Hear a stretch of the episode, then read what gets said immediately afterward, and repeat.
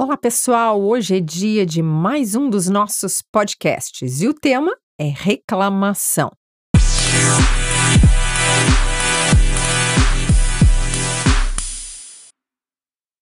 Tá certo, só de falar em reclamação a gente já fica ansioso, nervoso, lembrando daquele eventual dia em que passamos sufoco para resolver um problema do nosso smartphone, da TV por assinatura ou daquela mercadoria que compramos online e nunca chegou, testando a nossa paciência.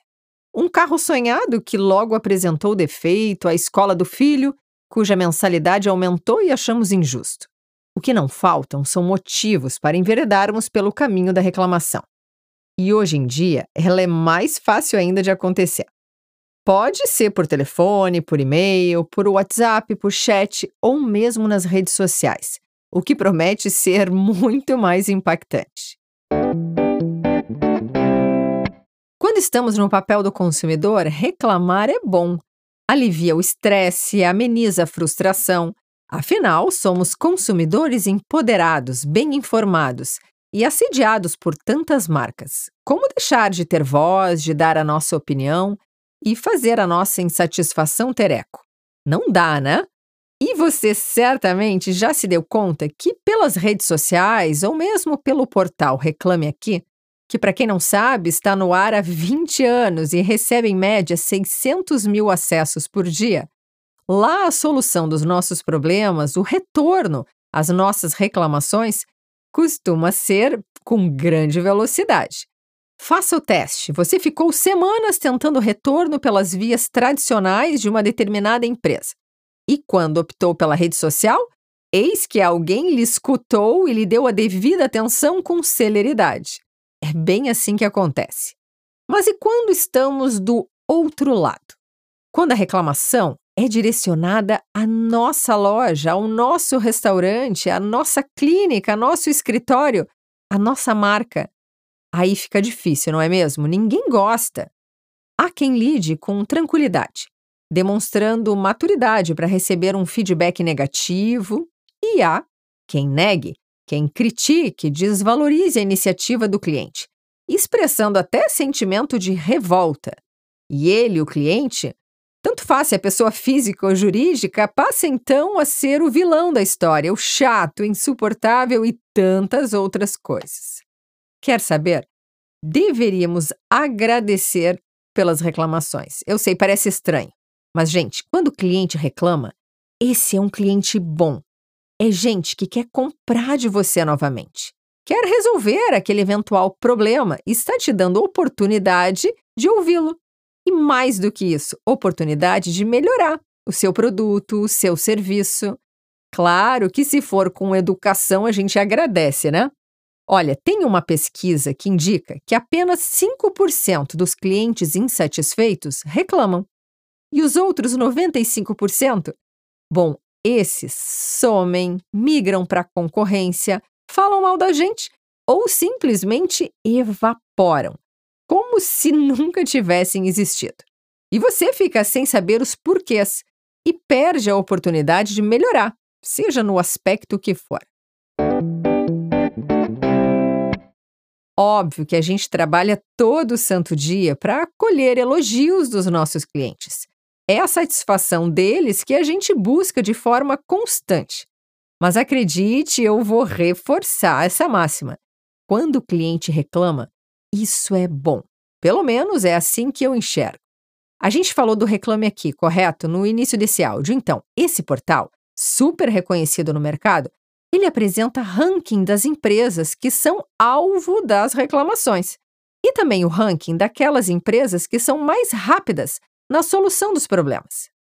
Olha, encabeçam a lista empresas de telefonia, correios, bancos, tudo isso acaba recebendo um número bem avantajado de reclamações.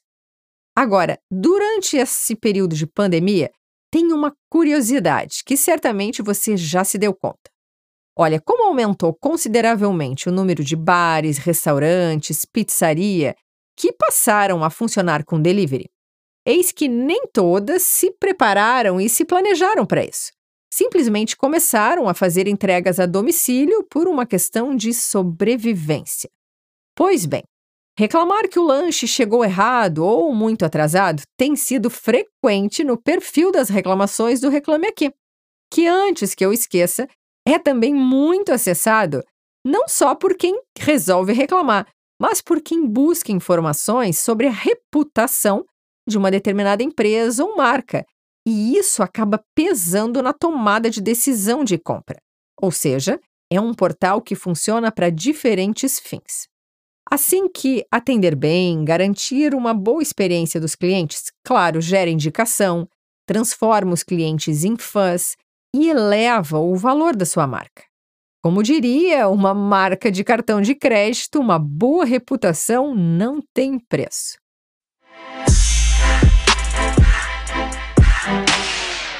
Olha, nós estamos nos encaminhando para o final desse podcast. Eu gosto sempre de rechear com alguma dica. E aqui vai ser dica de como lidar com as reclamações na sua empresa. Então anota aí que pode ser útil. Dica número 1. Um, fique de olho nos canais de interação com o cliente que recebem as reclamações. Pode ser o saque, a ouvidoria, o suporte. Em cada empresa ele leva um nome. Como que eles estão atendendo? O pessoal que atua nessas áreas tem o devido preparo emocional?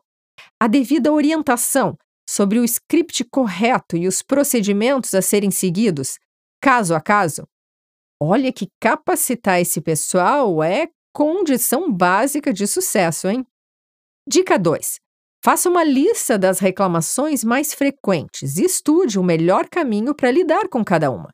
Treine a sua equipe com base nesse material, que pode ser atualizado sempre que necessário. Dica 3. Tenha um bom sistema, um software que registre as reclamações, o histórico, aonde o seu time possa consultar. Mas assim, ó, algo simples que garanta a agilidade e a boa experiência do usuário. Não pode ser um sistema que gere só dores de cabeça para os atendentes. Dica 4. Use métricas, indicadores para avaliar o atendimento da linha de frente. Tudo deve ser medido, controlado para que certamente possa ser melhorado. Dica 5. Invista em pesquisa, não só NPS, CSAT ou Customer Effort, mas por que não uma pesquisa qualitativa, onde você, em determinados momentos, organiza um grupo foco de clientes com determinados perfis e tenta conversar e entender o que, que eles estão experienciando nas interações com a sua empresa. Que tipo de sentimento, de expectativa, de frustração. Isso é bem importante. Dica 6. Lembre que um bom atendimento, quando tudo está bem, claro, isso é normal, básico e bem tranquilo de acontecer.